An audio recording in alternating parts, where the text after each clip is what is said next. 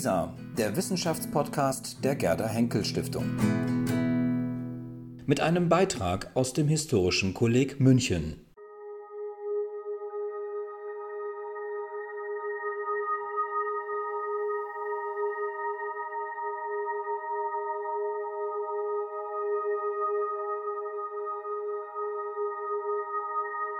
Guten Abend, meine Damen und Herren. Ich begrüße Sie sehr herzlich zum zweiten Stipendiatenvortrag dieses Kollegjahres und äh, freue mich, dass Sie so zahlreich erschienen sind.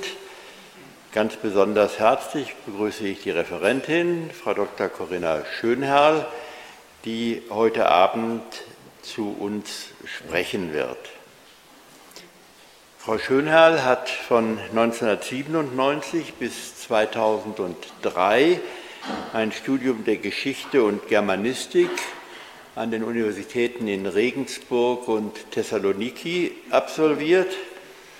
Sie hat äh, dieses Studium mit dem Staatsexamen beendet und äh, war dann von 2003 bis 2005 im Referendariat. Danach begann sie als wissenschaftliche Mitarbeiterin am Sonderforschungsbereich Wissens, Kultur und gesellschaftlicher Wandel in Frankfurt am Main als wissenschaftliche Mitarbeiterin tätig zu werden und hat diese Tätigkeit 2008 mit einer Promotion in Frankfurt am Main beendet. Seit 2009, also alles sehr dicht aufeinander, war sie, ist sie wissenschaftliche Mitarbeiterin am Lehrstuhl für Wirtschafts-, Sozial- und Kulturgeschichte an der Universität in Duisburg-Essen und weist für diese Zeit seit 2009 eine Vielzahl von Lehrveranstaltungen im akademischen Leben auf. Von 2007 bis 2015 hat sie zahlreiche wissenschaftliche Konferenzen selber organisiert, hat dann eine umfangreiche Vortragstätigkeit bis 2015 auf nationalen und internationalen Konferenzen äh, absolviert und war von 2010 bis 2013 zu häufigen Archiv- und Bibliotheksarbeiten in London, Paris, Genf, Athen, Boston und Thessaloniki. Da ging es dann um die Vorbereitung des Forschungsprojektes, für das sie hier das Förderstipendium des Historischen Kollegs bekommen hat. Die Forschungsschwerpunkte, die Frau Schönherrl aufzuweisen hat, betreffen einmal die internationale Bankengeschichte und die Geschichte des modernen Griechenlands. Das ist der Gegenstand, aus diesem Gegenstandsbereich kommt das Thema ihres, äh, ihrer Arbeit im Rahmen des Förderstipendiums.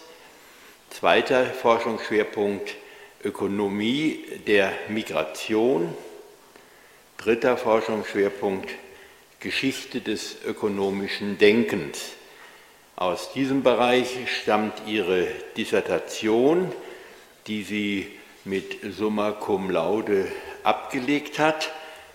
Das Thema ihrer Dissertation Wissen und Visionen, Theorie und Politik der Ökonomen im Stefan-George-Kreis in Berlin 2009 erschienen. Neben diesem Buch und einigen von ihr herausgegebenen Büchern weist ihr Schriftenverzeichnis eine Vielzahl von Aufsätzen und kleineren Publikationen auf. Das Förderstipendium hat sie bekommen für das Projekt Finanzierung in Sehnsuchtsräumen Europäische Banken und Griechenland im 19. Jahrhundert. alle, die Griechenland als Sehnsuchtsraum wahrgenommen haben, aus Goethes Iphigenie auf Taurus, werden sich an den Eingangsmonolog der Iphigenie erinnern, das Land der Griechen mit der Seele suchend. Hier wird Frau Schönherr, wenn es um die Finanzgeschichte geht, ganz offensichtlich einen anderen Sehnsuchtsraum ansprechen. Ihr heutiger Vortrag, das Thema finden Sie dort oben, Geld für Griechenland, Fragezeichen. Wenn das Thema hier enden würde, könnte man der Meinung sein, es ist ein Beitrag zur aktuellen Politik zwischen EU und Griechenland. Aber man muss eben einen Satz und ein Thema immer auch zu Ende lesen. Investitionen europäischer Bankiers im 19. Jahrhundert. Und hier wird sich zeigen, so denke ich heute Abend, wird sich zeigen, dass äh, die Geschichtswissenschaft auch für die Gegenwart und für gegenwärtige Probleme den einen oder anderen Fingerzeig geben kann. Frau Schönherr, grüße Sie noch einmal und räume das Pult für Ihren Vortrag.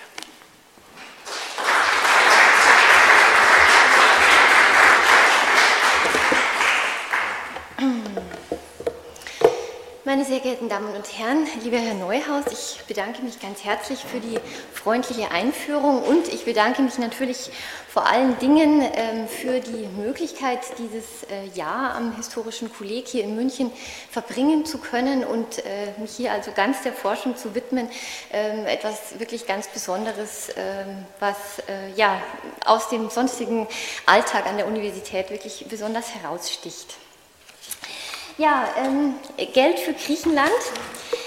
Ähm, ich möchte beginnen mit diesem Foto, mit diesem Bild, mit diesem Gemälde, das Sie bewundern können in der neuen Pinakothek.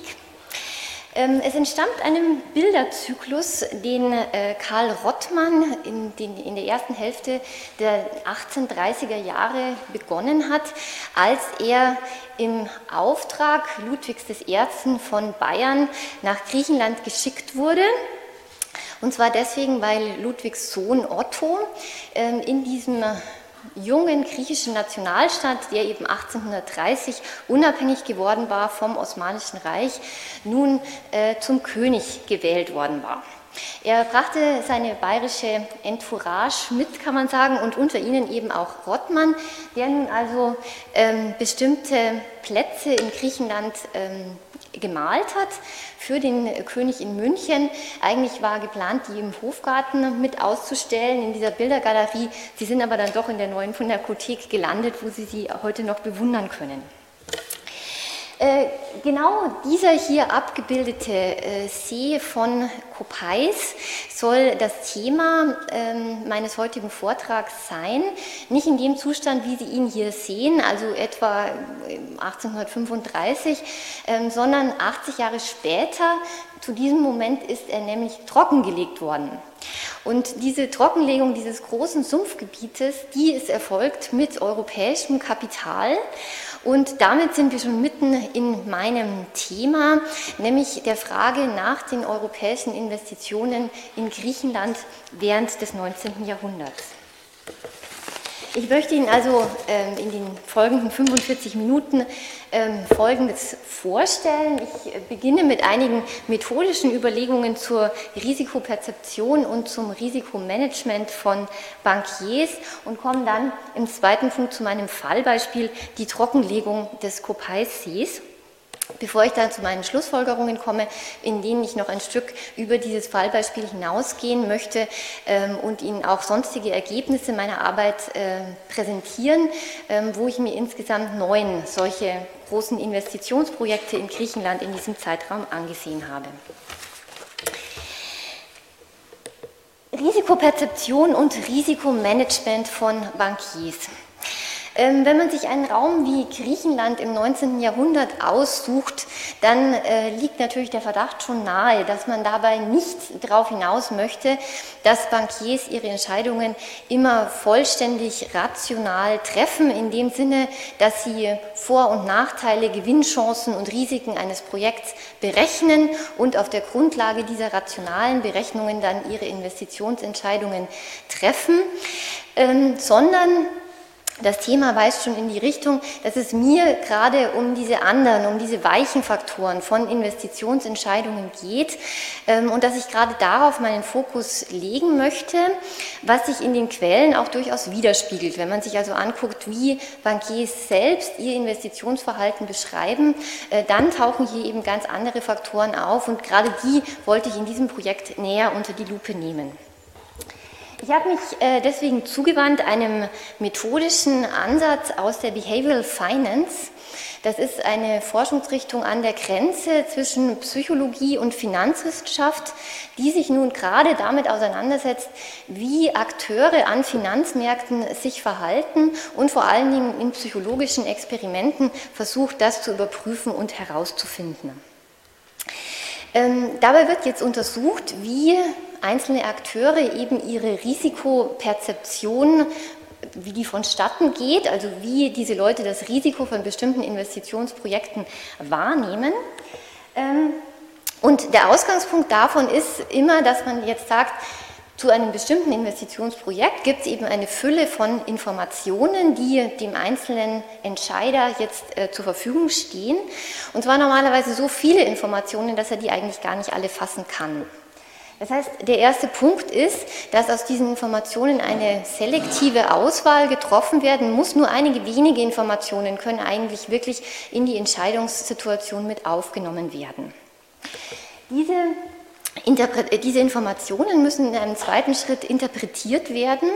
Und gerade das ist jetzt der Punkt, wo die Behavioral Finance es also stark macht, dass jeder Entscheider hier auf einer anderen Ebene, auf einer anderen Basis seine Interpretation vorliegt, äh, vornimmt, weil die eben beeinflusst wird durch die Erfahrungen, die er bisher in seinem Leben gemacht hat und natürlich auch durch sein Wertesystem. Auf dieser Basis erfolgt dann diesem Modell zufolge eine Schließung dieser Risikoperzeption. Das heißt, die Entscheidungssituation wird sozusagen rund gemacht. Ähm, sie wird so im Kopf des Entscheidenden konstruiert, dass auf ihrer Basis eine Entscheidung getroffen werden kann und Faktoren, die sich nicht einbetten lassen, die möglicherweise ganz quer laufen, die gar nicht äh, zusammenpassen, die werden einfach weggelassen, um zu einem solchen stimmigen Bild zu gelangen.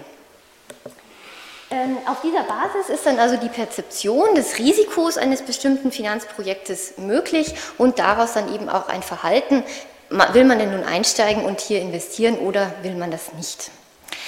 Die Behavioral Finance untersucht nun mit großem Aufwand die verschiedensten Kräfte, sogenannte Biases wird es dann genannt, äh, die diesen Vorgang nun beeinflussen können und die diesen Vorgang an verschiedenen Stellen in eine andere Richtung lenken können.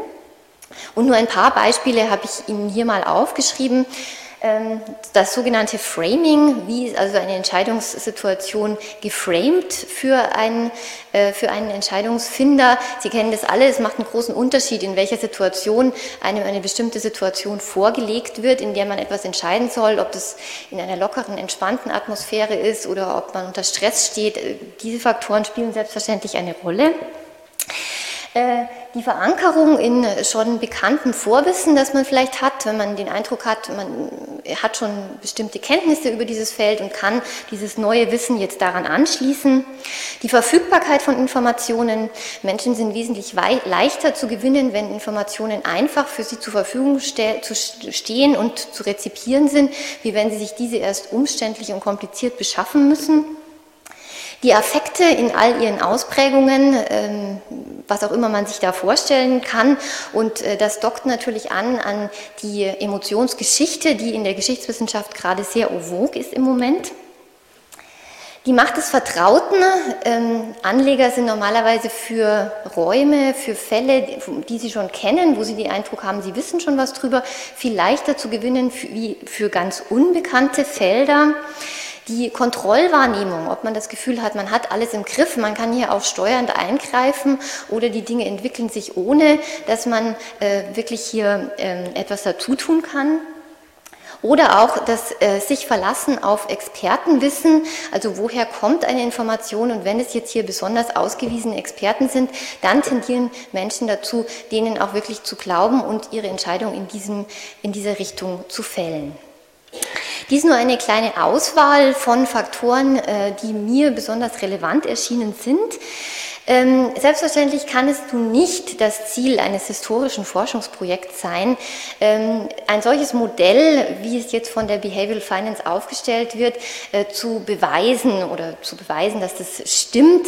Und selbstverständlich findet man im historischen Quellenmaterial ähm, diese Faktoren auch niemals in dieser Reinheit, wie man sie jetzt in einem psychologischen Experiment nachweisen kann.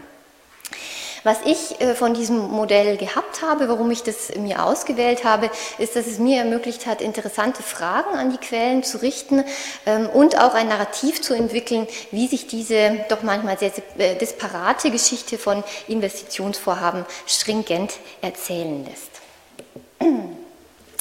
Vor diesem Hintergrund komme ich nun also zu dem Projekt, das ich Ihnen gerne vorstellen möchte, die Trockenlegung des Kopaisees. Der See von Kupais ist ein großer, oder war, muss man sagen, war, ein großes Sumpfgebiet äh, nordwestlich von Athen. Sie sehen das hier auf dieser Karte eingezeichnet, also parallel zur Insel Euböa etwa. Ähm, und er ist ein Beispiel für ähm, Trockenlegungsprojekte, die es in der Geschichte der Menschheit schon sehr, sehr lange gibt. Äh, durchaus schon in der Antike und im Mittelalter haben Menschen in den verschiedensten Regionen der Welt versucht, Sümpfe trocken zu legen, um dort landwirtschaftliche Nutzfläche zu gewinnen, meistens. Ähm, sehr viele solche Aktivitäten gab es zum Beispiel im frühen 19. Jahrhundert, im 17. Jahrhundert, das war in Frankreich das große Jahrhundert der Trockenlegungen mit äh, verschiedensten äh, Projekten in unterschiedlichem Größenmaßstab auch. Finanziert wurden diese Projekte auch in der frühen Neuzeit schon zumeist über privates Kapital ähm, mit einer Dividende, wenn man das jetzt mal so ganz grob über die Jahrhunderte rechnen will, etwa von 5 bis 8 Prozent, ähm, was im Vergleich zur Industriefinanzierung späterer Zeit natürlich sehr gering ist, wenn man es mit den heutigen Zinsen vergleicht, vielleicht doch ganz lukrativ. Ähm, Im 19. Jahrhundert äh, intensivieren sich vielerorts diese Bemühungen, Sümpfe trocken zu legen, denn das 19. Jahrhundert wird in der Forschung auch als das Jahrhundert der Landwirte oder der Landwirtschaft bezeichnet. Viele Länder ähm, sind stark agrarisch geprägt und die Mehrzahl der Bevölkerung ist in der Landwirtschaft tätig.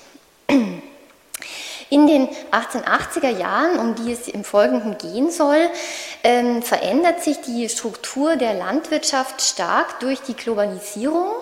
In vielen Ländern Europas tritt eine protektionistische Wende ein, weil ähm, in den Vereinigten Staaten zu diesem Zeitpunkt äh, Getreide schon sehr billig hergestellt werden kann, sehr viel billiger als in Europa und deswegen das Preisgefüge stark äh, durcheinander gerät.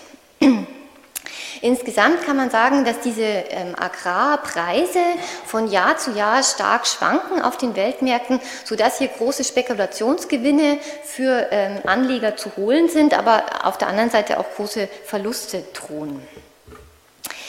Griechenland, seit 1830 nun ein unabhängiger Staat, ähm, war zu dieser Zeit sehr stark landwirtschaftlich geprägt. Es gibt kaum Industrie, es gibt nur wenige Bodenschätze, immerhin eine blühende Handelsmarine.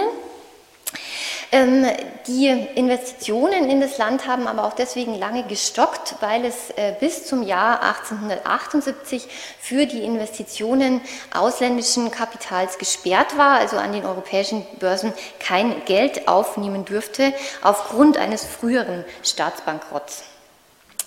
Der See von Kopais ähm, ist nun das einzige Projekt auf dem ganzen Balkan, ähm, wo ein solches Landwirtschaftsprojekt betrieben worden ist mit Geldern aus Europa im ganzen 19. Jahrhundert. Es ist also durchaus interessant, sich einmal im Detail anzuschauen, wie die beteiligten Investoren die Risiken eines solches Projekts wahrgenommen haben, wie sie versucht haben, diese Risiken zu managen und warum sie sich denn letztendlich auf den See von Kopais eingelassen haben. Dieser See von Kopais ist eigentlich eine Hochebene, umgeben von hohen Bergen, äh, den Bergen des Parnass, ähm, wo nun also jedes Frühling von oben das Wasser ins Tal gelaufen kommt und dort äh, diesen, Entschuldigung, diesen See äh, bildet. Ähm, und im Laufe des Sommers fließt das Wasser dann langsam wieder ab durch ähm, Höhlendurchgänge, die es in diesen Bergen gibt, die sogenannten Catabothres.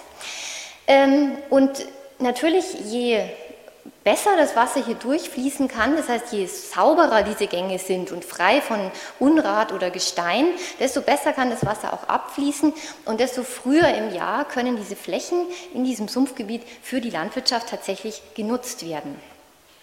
Das heißt, das ganze System, wenn man das denn so betreiben möchte als landwirtschaftliche Fläche, braucht eine intensive Pflege.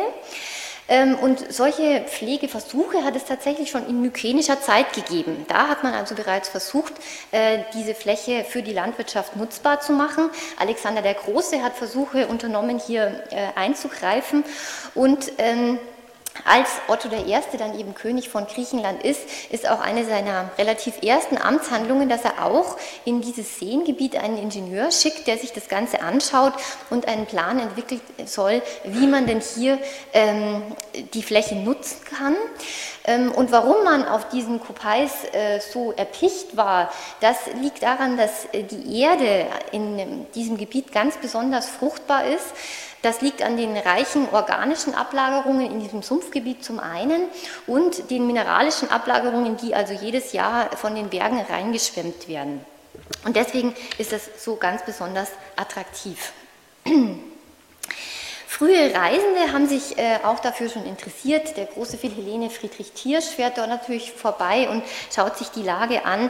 Äh, Gustav von Eichtal, der Sohn einer Münchner Bankiersfamilie von Eichtal, vielleicht hat der eine oder andere schon von der gehört, fährt auch dorthin und er ist auch der Erste, der wirklich einen Ingenieur ein Gutachten erstellen lässt über ähm, die Austrocknung dieses großen Sumpfgebiets.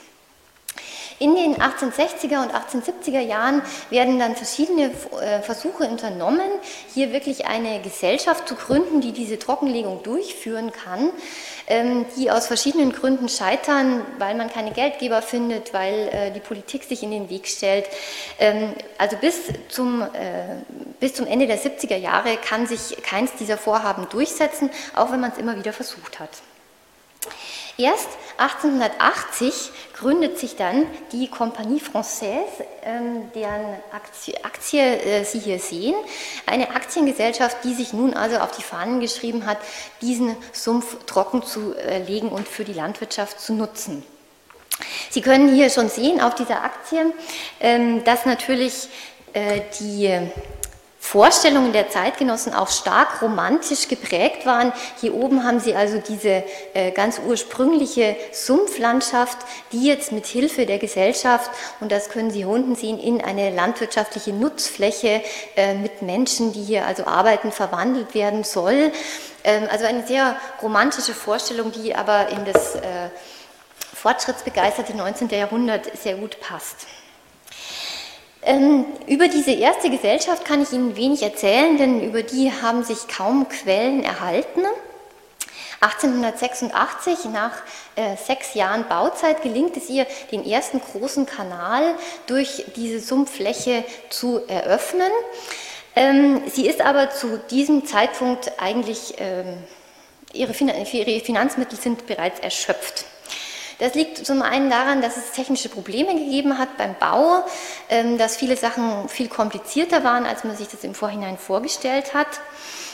Zum anderen liegt es aber auch daran, dass es äh, einen griechischen Initiator dieses Projektes gegeben hat, äh, mit Namen Stephanos Kouloudis. Und äh, dieser Kouloudis ist eigentlich Politiker und wird zu dieser Zeit mit einer großen Pressekampagne überzogen, die ihn ähm, anklagt, er hätte diese Aktien weit über Wert an seine Klienten in Griechenland verkauft und hätte sich hier des Betrugs schuldig gemacht. Das führt dazu, dass viele der Aktionäre sich weigern, die zweite Rate, die nun eigentlich fällig wäre, tatsächlich auch einzuzahlen. Und deswegen ähm, ist die Gesellschaft ähm, sozusagen am Ende und kann nicht mehr weitermachen. Das ist also dieser erste Kanal, äh, der hier angelegt worden ist zur Entwässerung. Ähm, wenn man sich das jetzt äh, in dieser Landschaft vorstellt, die Sie vorher auf dem Gemälde gesehen haben, dann äh, sehen Sie schon, wie viel Fortschrittsglaube und Fortschrittsbegeisterung hier auch mit drin steckt. Um das Projekt nun also weiterführen zu können und wirklich zum Abschluss zu bringen, ist neues Geld nötig. Und ähm, tatsächlich wird ein möglicher Finanzier gefunden. John Cockburn Francis Lee, ein ähm, äh, Brite aus London, der sich hier jetzt in die Verhandlungen mit der französischen Gesellschaft stürzt und der bereit ist, das Projekt weiterzuführen. Er möchte also eine Lake Groupies Company, eine britische Gesellschaft, gründen mit einem Kapital von einer Million Pfund, die nun von der französischen Gesellschaft all die schon geleisteten Arbeiten zum einen übernehmen soll und zum anderen eben das dann weiterbauen und so weit, dass man dann wirklich mit dem Land auch etwas anfangen kann. Sehr interessant ist nun das Risikomanagement, das Herr Lee im Vorfeld betrieben hat. Er schickt zunächst einen Kollegen nach Griechenland, der aus allen möglichen Informationsquellen nun versucht herauszufinden, was es mit diesem Projekt auf sich hat. Er geht zur britischen Botschaft und lässt sich informieren. Er lässt sich äh, sämtliche Pläne und Akten und so weiter vorlegen. Er reist auch tatsächlich vor Ort ähm, mit dem äh, örtlichen Ingenieur im Kanu, fahren sie diese Seefläche ab, um, um sich auch wirklich ein Bild davon zu machen. Und er schickt dann auch noch einen Ingenieur vor Ort, der tatsächlich all diese Berechnungen und all diese Pläne nochmal überprüft und sozusagen gegencheckt, ob das denn äh, der, den Aussichten im Moment noch entspricht. Es wird dann sogar noch ein Juraprofessor in Athen beauftragt, ein Gutachten zu schreiben, was bewirken soll, dass alle rechtlichen Eventualitäten auf jede Weise abgesichert werden. Und man nimmt auch nochmal Bodenproben im Lake Copais, die dann erst an ein französisches Labor geschickt werden, ähm, wo die Ergebnisse ganz ungewöhnlich positiv ausfallen. Es wird also behauptet, dieser Boden wäre besser sogar als die sagenhafte russische schwarze Erde. Und äh, der Lee kann darüber gar nicht, das eigentlich gar nicht glauben und deswegen lässt er nochmal Proben entnehmen und schickt die jetzt an ein britisches Laboratorium, wo nochmal alle chemischen Analysen gemacht werden und die Ergebnisse aber die gleichen sind. Diese ähm, ganz intensive Nutzung von wissenschaftlicher Expertise, das ist etwas, was in der zweiten Hälfte des 19. Jahrhunderts neu auftaucht im Bankgewerbe, was man bis dahin in diesem Ausmaß niemals gemacht hätte und was jetzt eben ein Versuch ist, die Risiken von solchen Infrastrukturprojekten wirklich allseitig abzusichern. Auf der anderen Seite ist jetzt die Frage, gut, damit hat man jetzt verschiedene Risiken erkannt und irgendwie eingeschätzt. Was tut man jetzt mit denen? Man muss sie irgendwie managen, man muss sie irgendwie absichern. Und auch das versucht Lee auf vielfältige Weise. Er hält zum Beispiel einen Teil der Kaufsumme zurück für den Fall, dass im Nachhinein noch Forderungen an die französische Gesellschaft erhoben werden könnten, sei es von der griechischen Regierung, sei es von beteiligten Bauunternehmen. Er erwirkt auch tatsächlich, dass Stephanos Kouloudis, dieser äh, Grieche, der das Ganze initiiert hat, eine persönliche Garantie ausspricht, dass die Baukosten nicht höher sind als von seinem Ingenieur berechnet und alles, was darüber gehen würde an Baukosten, müsste Kouloudis aus seiner eigenen Tasche bezahlen. Und man einigt sich auch mit der griechischen Regierung, dass ähm, eine, äh, 15 Hektar Land zunächst mal äh, zurückbehalten werden, und zwar für den Fall, dass griechische Bauern in der Region eben noch Forderungen auf bestimmte Gebiets, äh, Gebietsstücke erheben, damit man die dann entsprechend entschädigen kann.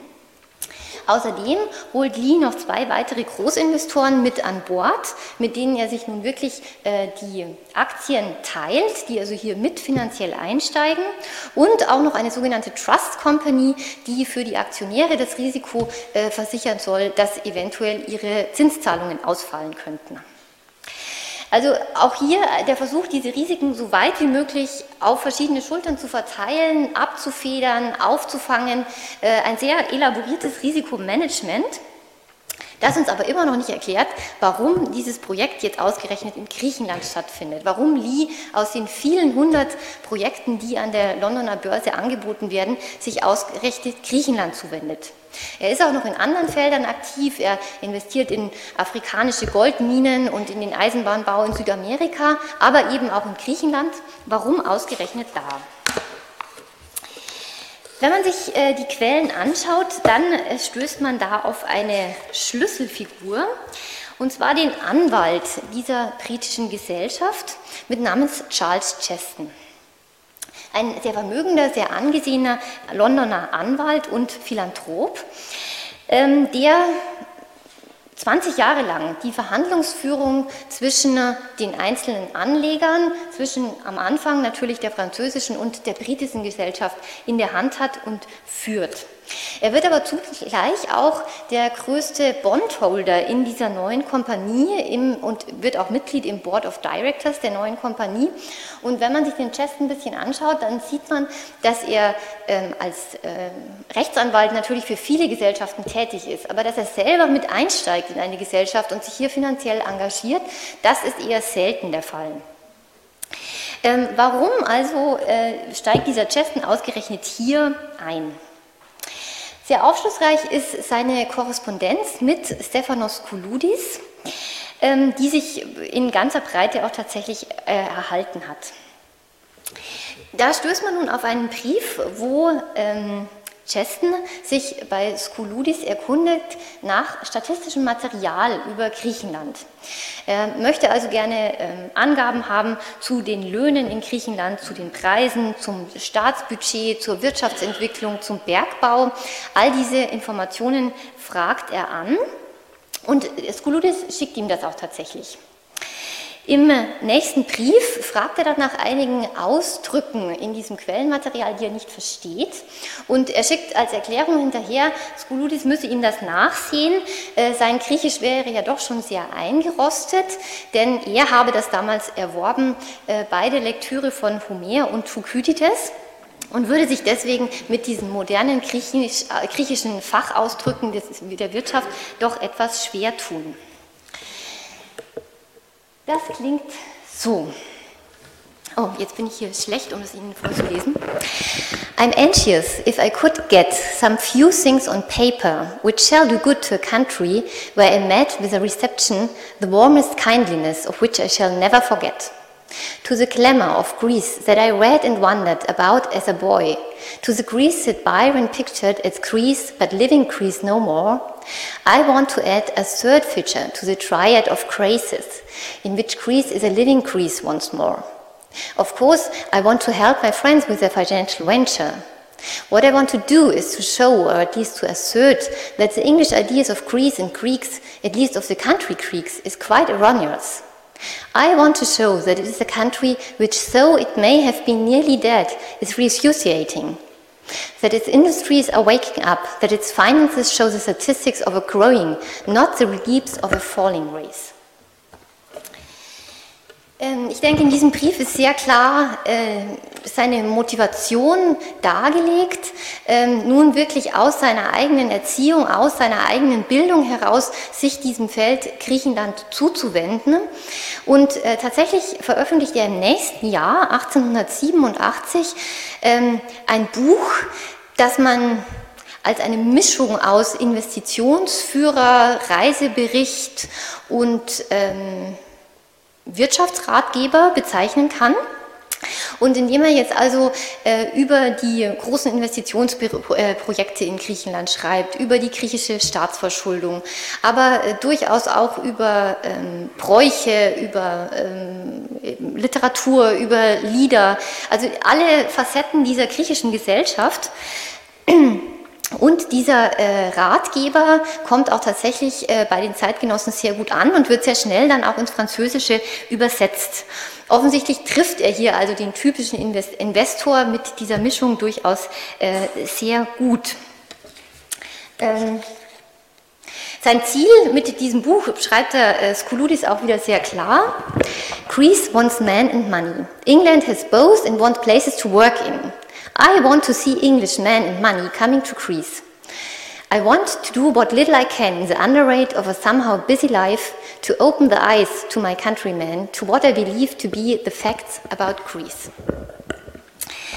Ähm, hier also nochmal stark auch in den Briefen äh, nicht zuletzt die Konkurrenzsituation gegenüber Frankreich. Er berichtet eben auch, dass er ähm, in Griechenland vor allen Dingen französische Sprachkenntnisse angetroffen hat, dass die Franzosen hier stark aktiv wären, aber gar nicht die Briten und das bedauert er sehr.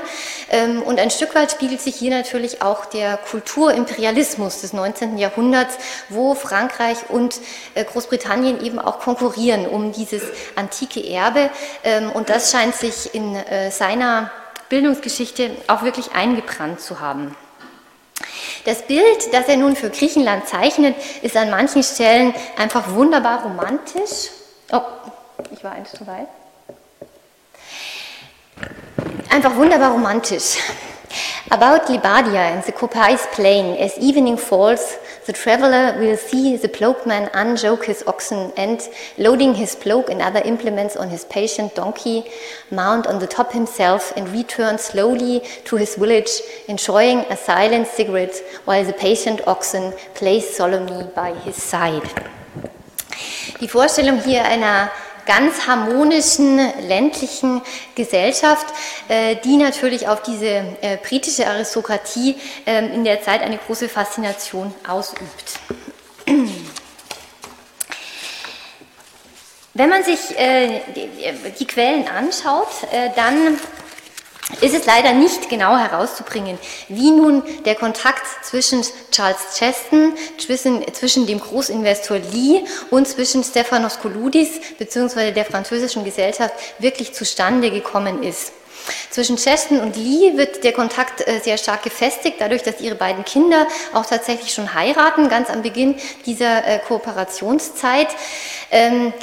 Wie genau Cheston jetzt an den Skouloudis gekommen ist, das konnte ich in den Quellen nicht auffinden, ähm, aber dass der Weg über diese Schiene gegangen ist und dass Cheston auch immer wieder derjenige war, der in dem Projekt vermittelt hat, der dieses ganze Risikomanagement angeleitet hat, ähm, der dafür gesorgt hat, dass die Verhandlungen immer wieder weitergegangen sind, wenn sie an bestimmten Stellen gestockt haben, das lässt sich an den Quellen sehr schön zeigen. Wie ist diese Geschichte mit dem Lake Copais nun weitergegangen? Das wird Sie sicherlich interessieren, nachdem ich Ihnen so viel darüber erzählt habe. Ähm, es gibt weiterhin große technische Probleme bei der Umsetzung. Ähm, zum Beispiel stellt man fest, dass es durch die Trockenlegung bestimmter Flächen dann eben, wenn diese Starkregen im Frühling kommen, äh, zu Überschwemmungen kommt, die man nur schwer in den Griff bekommen kann. Man muss auch feststellen, dass dieser trockengelegte Boden sehr leicht entzündlich ist, insbesondere auch, weil die Bauern vor Ort äh, gerne das abbrennen, um die Vegetation zu beseitigen. Und das führt oft zu großen Bränden dann in, der, ähm, in dem Gebiet. Ähm, das heißt, es ist immer wieder neues Geld nötig und das gewinnt man eben, indem man Obligationen ausgibt, also indem die Gesellschaft am Kapitalmarkt sich neues Kapital äh, besorgt. Das führt aber dazu, dass für die ursprünglichen Aktionäre in den ersten Jahren kaum Dividenden ausgezahlt werden können und die Gewinne zunächst mal sehr bescheiden sind. Auf der anderen Seite und eigentlich viel wesentlicher ist aber der Streit mit den lokalen Einwohnern. Man darf sich ja nun nicht vorstellen, dass dieser Sumpf vor seiner Trockenlegung ein menschenleeres Gebiet gewesen ist. Das waren die Sümpfe nirgendwo in Europa. Selbstverständlich sind diese Flächen genutzt worden, zum Beispiel als Sommerweide in den heißen Sommermonaten oder eben für Anbau von bestimmten äh, Produkten in den wenigen Monaten, wo man sie bewirtschaften konnte. Auch im Lake Opais gibt es jetzt durchaus Bauern, die behaupten, dieses Gebiet gehört ihnen, äh, die dafür auch teilweise Besitztitel aus osmanischer Zeit vorlegen können ähm, und die politisch auch durchaus einflussreich sind. Es sind hier auch ähm, Honorateuren vor Ort, die dann im griechischen Parlament sitzen und hier ganz stark ihre Ansprüche ähm, geltend machen. Und es wird also nun in den nächsten Jahren heftig gestritten um diese Besitztitel, um diese sogenannten Property Rights für die Gesellschaft sehr schwierig ist, ähm, dass sie von der griechischen Regierung in diesen Streitigkeiten nur manchmal unterstützt wird. Es gibt sehr häufige Regierungswechsel in Griechenland in dieser Epoche. Ähm, und wenn die eine Regierung am äh, Ruder ist, dann unterstützt sie die Firma, dann schickt sie auch tatsächlich Truppen, um diesen Besitz zu ähm, beschützen, wenn mal wieder äh, die Aufständischen vor der Tür stehen. Dann sorgt sie auch dafür, dass okkupiertes Land wieder freigegeben wird. Aber nach dem nächsten Regierungswechsel sieht es schon wieder ganz anders aus und dann stachelt die Regierung dieses, äh, die Bauern in der Region eher noch an, hier doch äh, diese soziale Unruhe weiterzutreiben.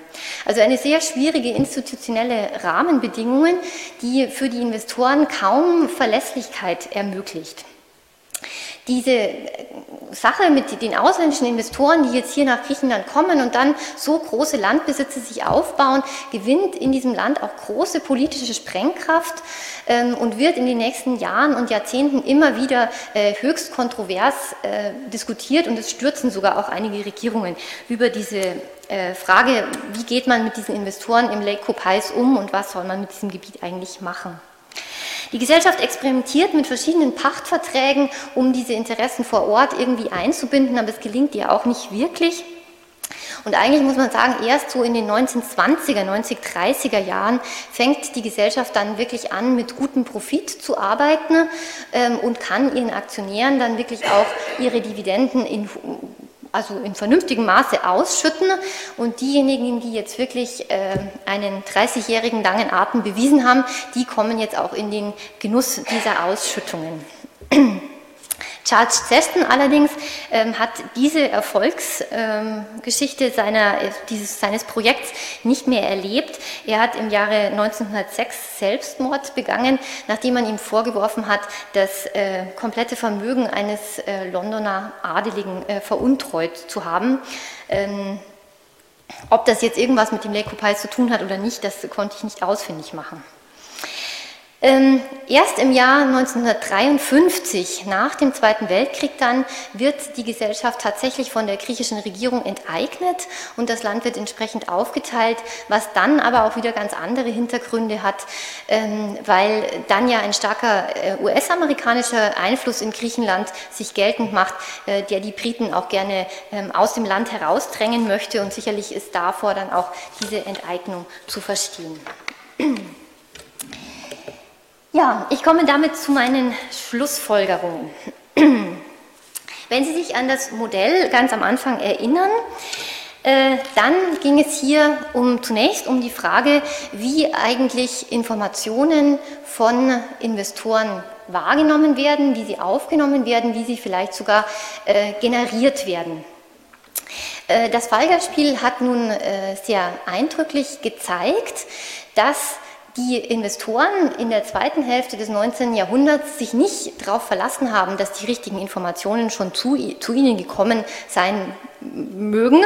Das war teilweise am Beginn des 19. Jahrhunderts noch so, sondern sie haben sich aktiv darum bemüht, diese Informationen wirklich zu gewinnen. In diesem Fall ist das vor allen Dingen passiert über die Einholung wissenschaftlicher Expertise aus den verschiedensten Feldern der Wissenschaft.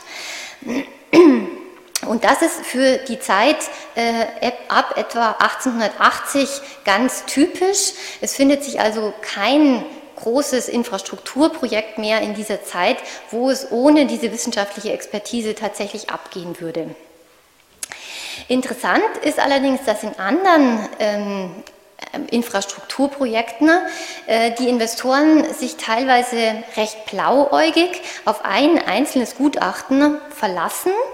Das ist zum Beispiel der Fall beim Kanal von Korinth. Da wird ein wissenschaftliches Gutachten erstellt und auf dieser Basis wird die Investitionsentscheidung getroffen.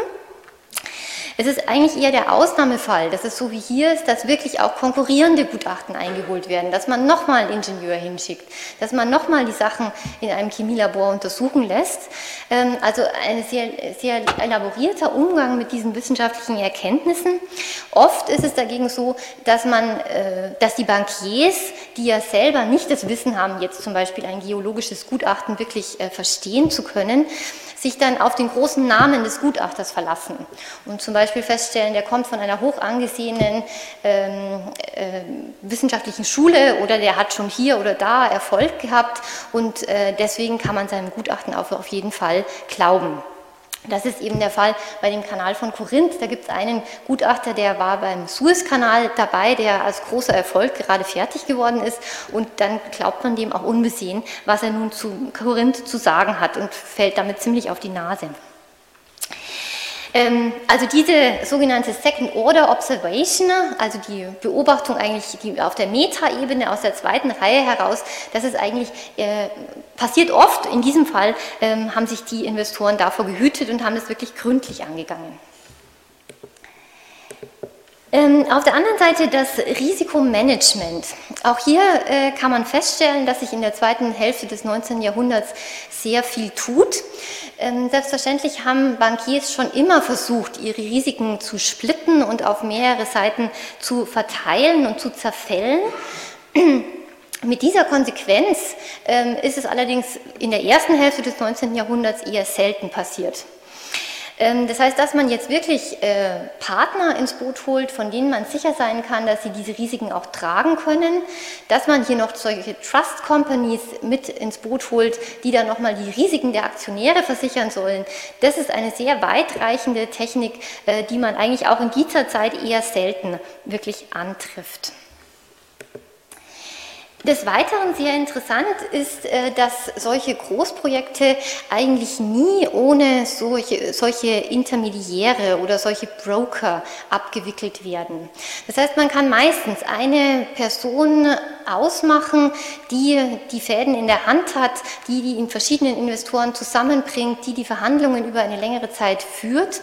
Und das sind ganz unterschiedliche Persönlichkeiten. In diesem Fall haben wir es jetzt also mit diesem äh, britischen Anwalt zu tun. Es sind aber auch in anderen Fällen äh, zum Beispiel Politiker, die sich hier wirklich äh, für eine bestimmte Region einsetzen. Es sind äh, manchmal auch äh, wirklich Reisende. Also ich habe ganz am Anfang erwähnt, dieser äh, Gustav von Eichtal, der äh, seine Wurzeln auch in München hat. er reist einfach durch Griechenland und möchte dort gerne als Politiker Fuß fassen, was ihm aber nicht gelingt und schreibt es sich dann auf die Fahnen, hier eben Investitionen ins Land zu holen. Also ganz verschiedene Persönlichkeiten aus den verschiedensten verschiedensten Bereichen der Wirtschaft und Kultur, die hier jetzt eben als ähm, Intermediäre auftauchen. Dieses persönliche Vertrauen ist von ganz großer Wichtigkeit für die Initiierung und dann auch für die Abwicklung solcher Projekte. Und das gilt für den griechischen Markt in ganz besonderem Maße, weil eben das institutionelle Vertrauen so stark erschüttert ist. Das liegt zum einen an den äh, zwei Bankrotten, die Griechenland äh, während, oder man kann auch sagen drei, je nachdem wie man zählen möchte, äh, während des 19. Jahrhunderts äh, eben ereilen. Ähm, auf der anderen Seite liegt es auch an ähm, einer großen institutionellen Unsicherheit, eben sehr schnellen Regierungswechseln auf griechischer Seite äh, die dann dazu führen, dass die Investoren sich kaum äh, verlassen können, auch auf den rechtlichen Rahmen kaum verlassen können. Ähm, und das hat so eine Entwicklung zur Folge, dass nun auf der einen Seite die Griechen äh, diese ausländischen Investoren als äh, große Blutsauger ähm, wahrnehmen, die also jetzt ins Land kommen und hier ihre Gewinne machen wollen, ohne Rücksicht auf die einheimische Bevölkerung und auf der anderen Seite aber die Investoren den Eindruck haben, sie kommen in ein Umfeld, wo institutionell alles sehr unsicher ist, wo man sich eigentlich auf nichts verlassen kann. Ähm, und diese beiden Fronten prallen dann sozusagen zusammen und machen die Anbahnung solcher Investitionsgeschäfte oft sehr schwierig. Und gerade dann braucht man eben Persönlichkeiten, die wirklich in der Lage sind, hier Vertrauen auf beiden Seiten zu generieren. Egal, welche Entscheidungen die Bankiers treffen, so habe ich festgestellt, ähm, dass verschiedene Griechenlandbilder sehr oft herangezogen werden, um diese Gesellschaft zu, äh, um diese Entscheidung zu legitimieren. Sie haben das jetzt in diesem einen Fallbeispiel gesehen, wo der Charles Cheston sich ganz klar auf ähm, dieses antike Erbe beruht und, beruft und auch auf dieses Griechenland und sein großes Potenzial und ein ganz philhellenisches, positives Bild von Griechenland zeichnet um seine eigene Entscheidungsfindung jetzt eben zu legitimieren und äh, zu erklären, für sich selber, aber eben auch für seine möglichen Partner. Ähm, auf der anderen Seite gibt es aber im Laufe des 19. Jahrhunderts auch eine ganz gegenläufige Strömung in Europa, den Griechenhass. Fallmareier und seine Schriften über Griechenland sind da vielleicht ein Startpunkt. Das wird aber dann fortgeführt mit ähm, den Schriften eigentlich sehr enttäuschter Philhellenen, die nun in Griechenland gar nicht das vorfinden, was sie sich vor der Unabhängigkeit eigentlich erhofft hatten. Und diese negativen Griechenlandbilder, die lassen sich natürlich sehr gut einsetzen, wenn man jetzt eine negative Entscheidung trifft, wenn man sich also aus Griechenland lieber herausziehen möchte oder vielleicht gar nicht dort einsteigen möchte, dann werden die sehr oft eingesetzt, um hier ähm, zu erklären und sich selber zu rechtfertigen. Und es ist dann manchmal schon harter Ton, wenn es dann also heißt, äh, die Griechen würden herumlaufen mit mehr Flöhen als ihren Hunden und man könnte doch in solchen Ländern keine Geschäfte machen. Diese Griechenland-Bilder, also sehr stark und sehr prominent und ganz viele äh, beziehen sich dann eben auch auf die Antike. Und es tun sowohl die positiven als auch die negativen. Die positiven ganz klar, man versucht das große Potenzial dieses Landes darzustellen, indem man sagt, schaut, was sie in der Vergangenheit alles hatten und äh, was man denn daraus machen konnte. Und das sieht man natürlich auch an jedem einzelnen Investitionsprojekt. Wenn es also jetzt um diesen Lake Pies geht, dann wird selbstverständlich darauf äh, rekurriert in der Werbung, dass doch schon die Mykene, in mykenischer Zeit hier versucht wurde, das trocken zu legen. Und ganz genauso ist es beim Kanal von Korinth, wo man dann sagt, Kaiser Nero hat hier schon angefangen, den Kanal zu bauen. Also immer diese, dieser Rückgriff auf die Antike. Das passiert aber genauso auch im negativen Fall, wo man dann eben sagt, äh, schaut doch hin, dieses Land hätte doch alle Möglichkeiten von der Natur so begünstigt und trotzdem schaffen sie es nicht auf die Beine zu kommen, die Griechen, äh, und trotzdem nur der Schlendrian und die Korruption und so weiter. Ähm, und dieses Bild kann dann eben für negative Entscheidungen sehr gut eingesetzt werden. Und äh, insbesondere hier war natürlich die, das Studium der Presse in den letzten Jahren äh, für mich immer sehr interessant auf dieser Ebene, weil äh, sich bei mir doch der Eindruck entstanden ist, dass es gerade diese Stereotypen und diese Griechenland-Bilder sind, die ähm, mit einer großen Kontinuität sich eigentlich bis aus dem 19. Jahrhundert bis heute gerettet haben. Ähm, Natürlich wird diese Perzeption der Bankiers dann auch wirklich äh, geschlossen. Das heißt, Informationen, die in dieses Bild dann nicht hineinpassen, fallen dann auch wirklich raus ähm, und werden nicht mehr weiter in Erwägung gezogen. Allerdings, ähm, Entschuldigung, ähm, allerdings ähm, lässt sich auch zeigen, dass selbst da, wo ähm, Entscheidungen jetzt eigentlich auf einer sehr emotionalen Basis getroffen werden, dass auch dort eine gute Risikoperzeption und ein gutes Risikomanagement durchaus möglich sind. Ich habe in meinem Sample von neun Fallstudien ähm, eigentlich nur zwei Bankiers, von denen ich sagen würde, sie sind wirklich richtig überzeugte Philhellenen. Der eine eben dieser Cheston und dann noch einer in der ersten Hälfte des 19. Jahrhunderts. Ähm, aber gerade die beiden sind es, die ein unglaublich ausgefeiltes Risikomanagement an den Tag legen ähm, und mit ihren Projekten ähm, eigentlich auch gute Erfolge einfahren. Bei Cheston dauert es ein bisschen, äh, dieser andere Investor fährt damit wirklich äh, sehr, sehr gut. Das heißt, diese emotionale Entscheidung und diese affektive Entscheidung und eine gute Absicherung schließen sich keineswegs aus. Ähm, vielleicht auch das äh, ein Punkt, den man sich für die aktuelle Finanzkrise, so sie denn noch aktuell ist, ab 2008, ähm, durchaus mal überlegen kann, ähm, dass es vielleicht manchmal auch wichtig wäre, dass Bankiers sich einfach eingestehen, dass ihre äh, Investitionsentscheidungen nicht immer so funktionieren, wie das auf dem Papier steht oder wie das verkauft wird ähm, und man gerade vielleicht dann, wenn man sich diese Risiken bewusst wird, ähm, auch ein besseres Risikomanagement machen könnte.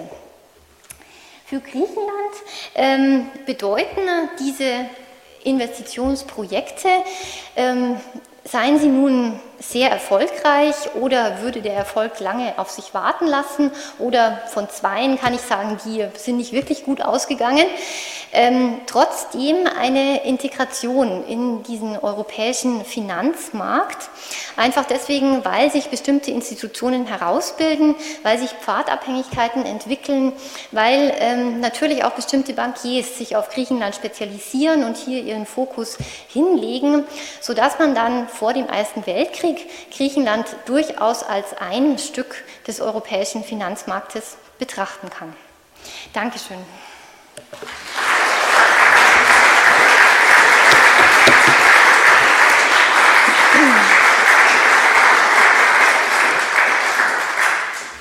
Vielen Dank, Frau Schönherr, für den Einblick, den Sie uns in Ihre Forschungen gewährt haben. Und äh, meine Damen und Herren, wir haben jetzt noch Zeit zu diskutieren, Fragen zu stellen, ergänzende Bemerkungen zu machen, was immer Sie auf dem Herzen haben. Ich bitte um Wortmeldung. Bitte. Ich würde gerne wissen, wie das eigentlich mit dem Kokais hier jetzt aussieht. Ich meine, er ist populiert.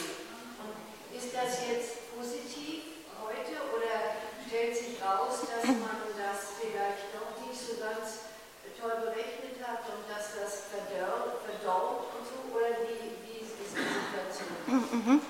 Ähm, Das wird heute als landwirtschaftliche Fläche genutzt.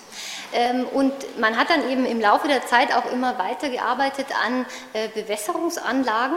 Ähm, Insbesondere gibt es da noch zwei kleine Seen in der Umgebung, die man als Wasserreservoirs ausgebaut hat, sodass man auch wirklich jetzt ganz gezielt diese Fläche bewässern konnte. Ähm, Da sind natürlich immer noch große Kosten damit verbunden, weil man diese ganzen Anlagen ähm, reinigen muss und in Schuss halten muss. Ähm, Und das sind äh, Kosten, die jetzt natürlich heute ähm, von dem, von dem griechischen Staat getragen werden. Aber die Fläche wird immer noch äh, bewässert und auch äh, angebaut.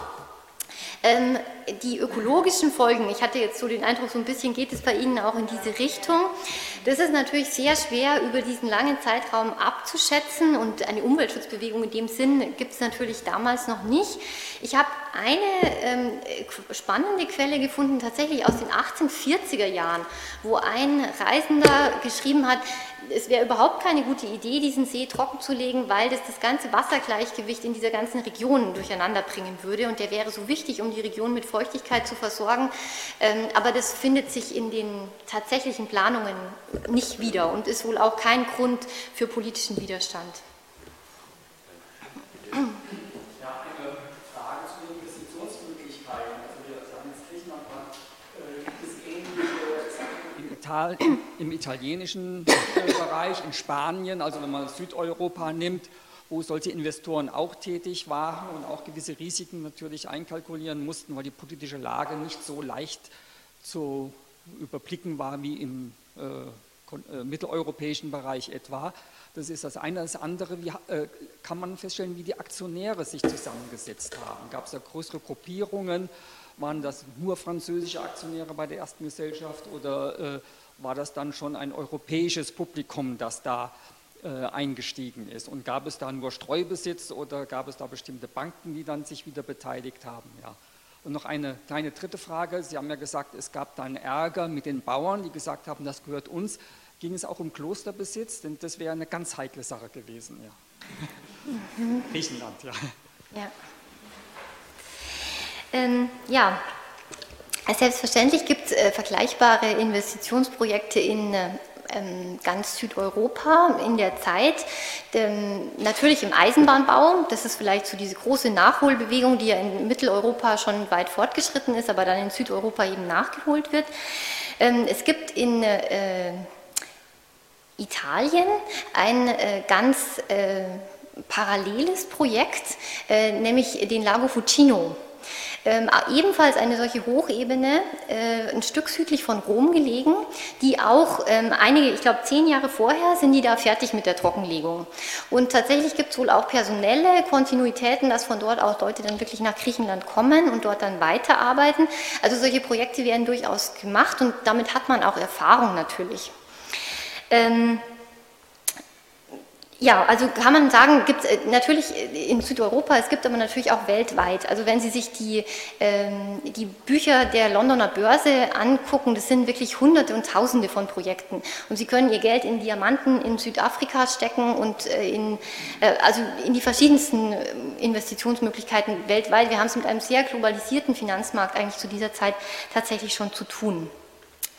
Die Aktionäre ähm, Im Fall dieser ersten französischen Gesellschaft, da ist es tatsächlich so, dass die Gesellschaft sich zwar in Paris konstituiert, die Aktionäre aber zusammengesetzt sind fast paritätisch aus französischen und griechischen Investoren.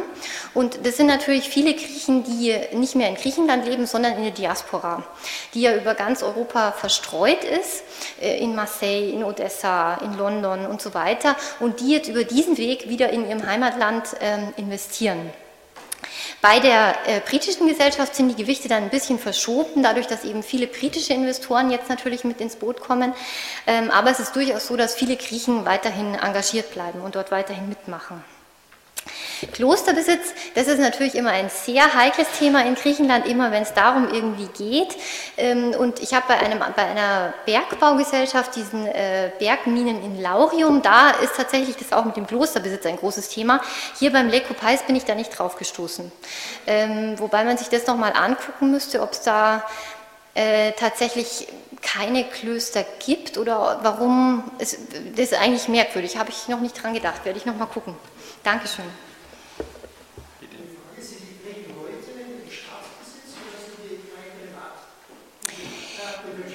Ähm, äh, teils, teils. Also die sind äh, damals natürlich zunächst mal in Staatsbesitz übergegangen ähm, und sind dann aber vor allen Dingen aufgekauft worden.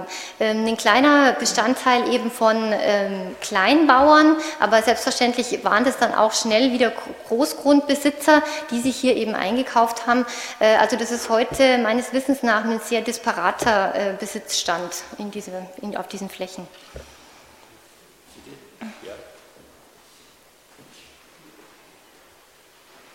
Bitte Sie zu erläutern, warum Sie das 19. Jahrhundert als das Jahrhundert der Landwirtschaft bezeichnen, weil also ich habe das als Industrialisierung eingespeichert und ähm, Sie haben ja auch ausgeführt, dass das quasi so ein, ein, das einzige Projekt in einer langen Zeit war, der, wo in Griechenland investiert wurde und wieso Sie das trotzdem für valide halten und nicht so ein Außenseiter oder so ein Leuchtturmprojekt ähm, für Ihre okay. Forschung.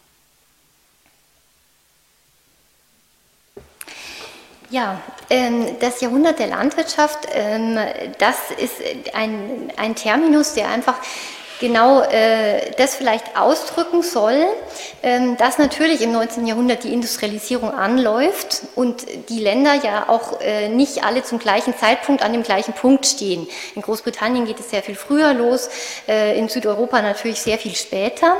Äh, die Gesellschaften sind aber großteils weltweit tatsächlich noch äh, landwirtschaftlich geprägt. Das heißt, der überwiegende Teil der Bevölkerung ist in der Landwirtschaft tätig. Und auch wenn diese Industrialisierung allmählich anläuft, dann dann dauert es äh, lange Jahrzehnte, bis sich daran tatsächlich was ändert. Und in diesen Ländern Südeuropa äh, kann man durchaus sagen, dass noch zu, in der ersten Hälfte des 20. Jahrhunderts hier die Landwirtschaft wirklich äh, dominierend ist. Einfach auch, wenn man sich die Beschäftigungsverhältnisse anschaut. Ähm, warum ich dieses Projekt für, für valide halte, ähm, es geht mir ja nun um diese Investitionen äh, aus Europa, die da eben nach Griechenland fließen. Ähm, und die sind eben erfolgt zum einen in diesen großen Infrastrukturprojekten, ähm, zum anderen aber in äh, Staatsanleihen. Und das sind eigentlich genau diese beiden Felder, die ich mir anschaue. Ähm, und ich, ich verstehe jetzt nicht so ganz Ihre Frage. Ähm, Vielleicht können Sie mir, können Sie mir noch mal auf die Sprünge helfen. Genau. Also es sind, ich schaue mir insgesamt neun solche Investitionsprojekte an und ähm, es gibt natürlich immer noch mehr, man könnte natürlich immer noch mehr äh, Fallstudien rausnehmen, aber irgendwo muss ja, man ja exemplarisch dann aus, auswählen ähm, und vor allen Dingen natürlich auch der Quellenlage auswählen, äh, denn es gibt viele Projekte, für die ist einfach nichts mehr greifbar. Ja, ja.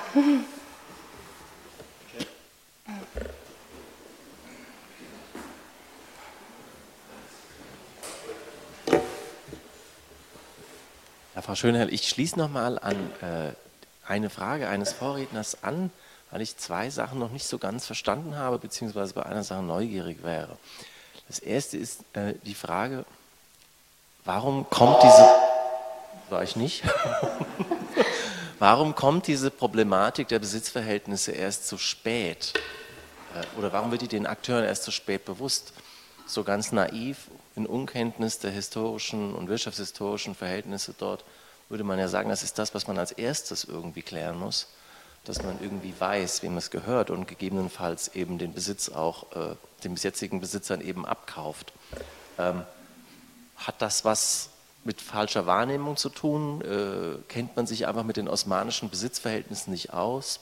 Also es ist einfach nur eine Frage. Es wundert mich, dass man Bodenproben entnehmen lässt und die Qualität des Bodens prüfen lässt, aber nicht vorher klärt, wem das Ganze denn eigentlich gehört. Ähm, aber ich denke, das können Sie mir bestimmt gleich erklären. Die zweite ist nochmal, kann man wirklich was rausbekommen über die Aktionärsstruktur dieser Gesellschaft? Das ist die Frage eines Vorredners. Das würde mich interessieren. Wer zeichnet denn sowas überhaupt? Und wie wird das wahrgenommen durch die Aktionäre? Ist das eben ein spekulatives Investment, was man dann eben dadurch, dass man das zu einem Portfolio mit eher sicheren Investments irgendwie kombiniert, als Risiko beherrschbar macht? Sind das Banken? Wüsste ich gern, aber vielleicht ist es auch von den Quellen her einfach schwer rauszubekommen, aber vielleicht geht ja doch was. Mhm. Ähm, ja, äh, das mit diesen Besitzverhältnissen ist natürlich in gewissem Sinne eine Gretchenfrage. Ähm, Griechenland hat zu diesem Zeitpunkt kein Kataster. Ähm, und wie Sie vielleicht in den letzten Jahren mitverfolgen konnten, ist das jetzt gerade äh, intensiv in Arbeit. Äh, damals liegt so etwas nicht vor, sondern es muss eben jetzt wirklich an jedem, äh, sozusagen an jeder Parzelle äh, eigens müssen, das muss es überprüft werden. Ähm, und das passiert dann natürlich auch nicht. Ähm, sozusagen die Investoren gehen jetzt nicht her und versuchen jetzt jede dieser Parzellen zu überprüfen, sondern die Investoren verhandeln mit der griechischen Regierung und dort sagt man ihnen, ja, wir werden da Lösungen dafür finden. Ne? Ähm, und es kommt dann eben anders. Ähm, und dann wird das Ganze eben ans Gericht verwiesen, obwohl man sich ja eigentlich darauf geeinigt hat, dass es über Entschädigungen schon vorab gelöst werden soll. Also da geht einfach viel schief und diese ähm, Risiken haben die Investoren völlig unterschätzt, hat aber zum Beispiel auch dieser äh, Professor für Handelsrecht in Athen vollkommen unterschätzt. Ähm, der schreibt also nur in seinem Gutachten, ja, die, die Bauern hätten da keine großen Rechte und da müsste man nicht groß Rücksicht drauf nehmen, das würde sich dann schon finden. Also das ist ein, tatsächlich ein Risiko, was man komplett unterschätzt gesetzt hat. Ähm, ja, wo man vielleicht, und das ist nicht nur in dem Fall, also es ist, passiert auch äh, bei Bergwerksprojekten, äh, wo dann eben die Frage ist, wem gehört eigentlich der Grund jetzt und wer hat dann die Rechte, diese Erze hier abzubauen. Und da passieren ganz ähnliche Dinge. Und kritisch wird es immer dann, wenn die Investoren dann über die, äh, ihre ausländischen Vertretungen gehen und das wirklich auf eine politische Ebene ziehen. Und das passiert dann auch teilweise, dass die sagen, nein, wir gehen nicht vor die griechischen Gerichte, denn diese griechischen Gerichte sind nicht unabhängig, sondern wir wollen das jetzt auf diplomatischer Ebene geklärt kriegen. Ähm, und dann äh, brodelt es natürlich, weil dann irgendwie die Botschaften mit reinkommen und dann geht das Ganze auf eine ganz andere äh, politische Ebene und dann wird es immer sehr schwierig. Und äh, der Ruf des griechischen Investitionsmarktes Markt leidet darunter dann sehr unter solchen Auseinandersetzungen und sämtliche negative Stereotype werden dann in der Zeitung äh, wunderbar ausgebreitet. Ähm, die einzelnen Investoren sich anzuschauen, ähm, ist natürlich nicht einfach. Also man stößt immer wieder auf bestimmte Gruppen, zum Beispiel auf diese Auslandsgriechen, die eigentlich immer so ihre Finger mit im Spiel haben. Ähm, darüber hinaus, die, Initiation, die Initiatoren von diesen Projekten, die kriegt man natürlich immer zu fassen. Es sind sehr unterschiedliche Banken. Es gibt also ein paar Banken, vor allen Dingen in London, die sich wirklich auf Griechenland spezialisiert haben, die äh, immer wieder in solche Griechenland-Projekte einsteigen. Ein Beispiel ist etwa die Hambro Bank.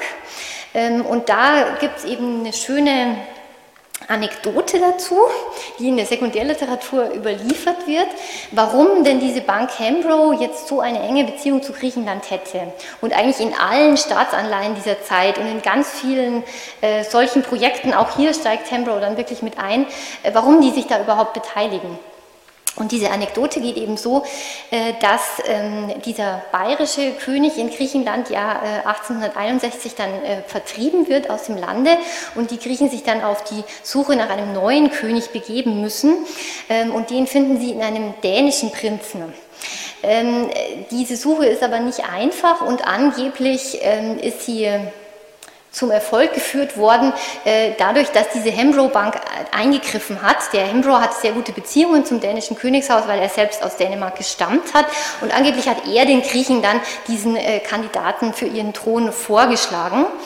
Ich konnte diese Geschichte in den Quellen nirgends verifizieren.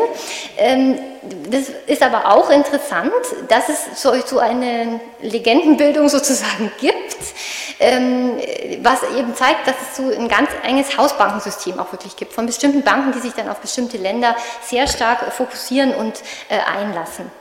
Es gibt aber auch ganz andere Beispiele, französische Banken, die dann wirklich Aktienbanken sind ähm, und sich in Griechenland beteiligen. Also hier würde ich kein, kann man kein einheitliches Bild dieses Investors äh, malen. Und hier vorne noch eine Frau Dr. Schönhörn, mich würde interessieren, welche Rolle die griechische Regierung in diesem Zusammenhang gespielt hat. Sie haben davon gesprochen, dass Sie unter neun verschiedenen Projekten auswählen können. Sind das vergleichbare Projekte? Heute würde man ja davon ausgehen, dass eine Regierung Strukturprojekte in ihrem Land zum Beispiel veranlasst und dann versucht, Geld dafür zu sammeln. Wie war das zu der damaligen Zeit? Und wenn es keine Kataster gab, wenn die Rechtsverhältnisse so unsicher waren, was für eine Rolle hat denn die Regierung überhaupt gespielt? Oder war das die Sache rein privater Gesellschaften, die sich um diese Geschichte sozusagen gerissen haben und mhm. aufgeteilt haben, was immer zur Verfügung stand? Ja, ähm, das Problem der Investoren ist, dass die äh, Regierungen sich eben sehr unterschiedlich verhalten. Äh, es gibt einen Politiker in dieser Zeit, vielleicht den ähm, ja, starken Mann in den 80er und zu Beginn der 90er Jahre in Griechenland, Chalialos Trikoupis, äh, der eine sehr westorientierte Politik gefahren hat, der lange auch als Botschafter in London gelebt hat und in Paris ähm, und der wirklich große Anstrengungen unternimmt, um jetzt ausländisches Kapital nach Griechenland zu holen. Sowohl auf dem Feld der Staatsanleihen als auch für solche privaten Investitionsprojekte. Klar, die Anleger sind natürlich Privatleute. Ähm, jedes Mal, wenn der Trikupis dann aber abgewählt wird, äh, dann gibt es eben eine äh, Partei, die ja, sehr viel nationalistischere Töne anschlägt und wo das Ganze dann eben wieder in sein Gegenteil umschlägt. Und wo man sagt, wir wollen das selber machen, wir wollen nicht die, die, ja, diese Blutsauger äh, bei uns haben, die uns eben nur ausbeuten und sich unsere Zuckerstücke hier raussuchen. Ähm, und dann kippt das Ganze wieder. Und gerade das ist das Problem für die Investoren, äh, dieses ständige Schwanken der Regierung, die einmal eben sehr hilfreich ist und im anderen Fall dann wieder äh, völlig kontraproduktiv für die Investoren. Ähm, wobei ich das jetzt auf keinen Fall werten möchte. Ja, die griechische Historiografie ähm, hat da durchaus noch eine stark ähm, ja, man, also linksorientierte Perspektive, die sieht also diese Auslandsinvestitionen auch durchaus äh, kritisch, muss man sagen, in, in vielen Fällen. Ähm, und ich nehme jetzt hier natürlich die Perspektive der Investoren ein, aber das muss man sich auch klar machen. Vielen Dank. Hier keine Wortmeldung. Hier ist noch eine.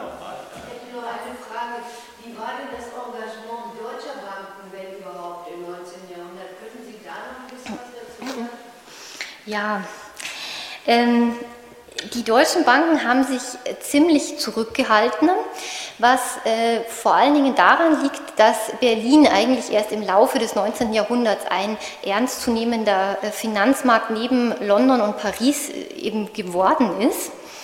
Ähm, insofern war in Deutschland auch einfach äh, also fängt es dann erst an, sozusagen, dass dieses deutsche Kapital so verstärkt in diese äh, risikobehafteten äh, Räume in der europäischen Peripherie auch fließt. Ähm, es gibt ein Projekt, das ich mir auch genauer angeschaut habe. Das ist eine Staatsanleihe ähm, und die wurde auf den Markt gebracht von dem Berliner Bankhaus Bleichröder. Ähm, ich habe mich auch gefragt, wie der Bleichröder jetzt dazu kommt, äh, diese, sich ja in das Griechenlandgeschäft zu stürzen. Ähm, und habe mich dann da sehr, äh, sehr genau äh, vertieft. Leider Gottes ähm, ist ja dem Bleichröder seine wichtigste politische Verbindung, nämlich die zu Otto von Bismarck. Er war ja sein Haus- und Hofbankier, nur sehr schlecht in den Quellen nachvollziehbar, weil die beiden sich sehr oft getroffen haben. Aber ich habe trotzdem dann in äh, diplomatischen Berichten äh, viele Anzeichen dafür gefunden, dass tatsächlich äh, Bismarck äh, den Bleichröder dazu gedrängt hat, diese Anleihe zu machen. Und zwar, weil er sie als Druckmittel haben wollte, ähm, um Griechenland äh, in dieser Situation ähm, Ende der 80er Jahre politisch sozusagen auf seinen Kurs zu bringen. Denn Deutschland investiert in dieser Zeit, die Deutsche Bank zum Beispiel, sehr stark im Osmanischen Reich. Und was man gerade nicht haben möchte, ist ein neuer Krieg in dieser Region. Und um die Griechen hier auf einen friedlichen äh, Kurs zu bringen, wird dann tatsächlich auch in der diplomatischen Korrespondenz das sehr klar gemacht, ähm, wenn ihr jetzt mal nicht aufhört mit dem Kriegsgeschrei, äh, dann muss man sich das mit der Anleihe aber nochmal deutlich überlegen. Ähm, also da greifen dann Politik und äh, Finanz, Finanzverhalten auch sehr stark ineinander.